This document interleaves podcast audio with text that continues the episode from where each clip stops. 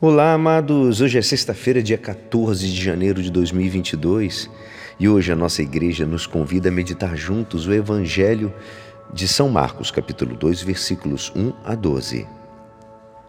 Alguns dias depois, Jesus entrou de novo em Carfanaum. Logo se espalhou a notícia de que ele estava em casa. Reuniram-se ali tantas pessoas que já não havia lugar, nem mesmo diante da porta, e Jesus anunciava-lhes a palavra. Trouxeram-lhe então um paralítico carregando por, carregado por quatro homens. Mas não conseguindo chegar até Jesus por causa da multidão, abriram então o teto, bem em cima do lugar onde ele se encontrava. Por essa abertura desceram a cama e que o paralítico estava deitado.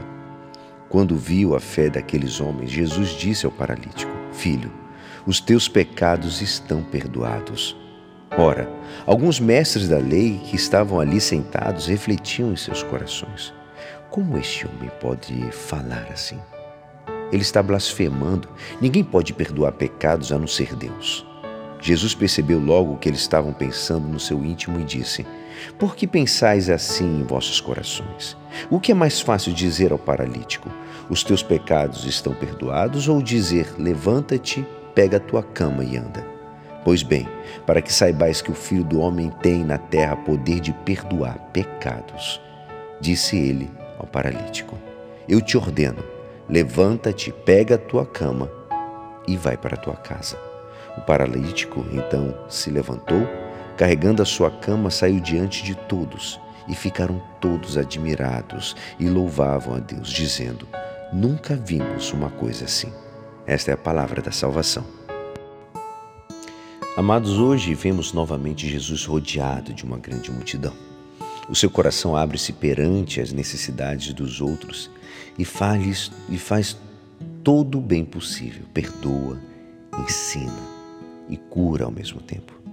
Dá-lhe certamente ajuda a nível material, claro. Mas Jesus Salvador quer deixar-nos uma esperança certa de salvação. Ele é capaz até de perdoar os pecados de que se compadecer da nossa debilidade moral. Antes de mais, diz taxativamente: Ele diz, filho, os teus pecados são perdoados. Depois, a gente pode contemplar, associando o perdão dos pecados que dispensa generosa e incansavelmente a um milagre extraordinário, palpável aos nossos olhos físicos como uma espécie de garantia externa para nos abrir os olhos da fé. Depois de declarar o perdão dos pecados do paralítico, ele cura-o da paralisia. Podemos reviver, amados, frequentemente esse milagre na confissão, é, na confissão. Nas palavras da absolvição que o ministro de Deus, o Padre, pronuncia, ele diz: Eu te absolvo em nome do Pai, do Filho e do Espírito Santo.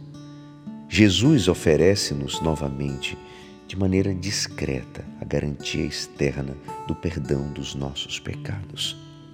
Garantia equivalente à cura espetacular que realizou com esse paralítico de Cafarnaum. Olha que coisa linda. Começamos agora um novo tempo comum e recordam-se-nos a nós, os crentes, a necessidade urgente de termos um encontro sincero e pessoal com Jesus misericordioso, amados.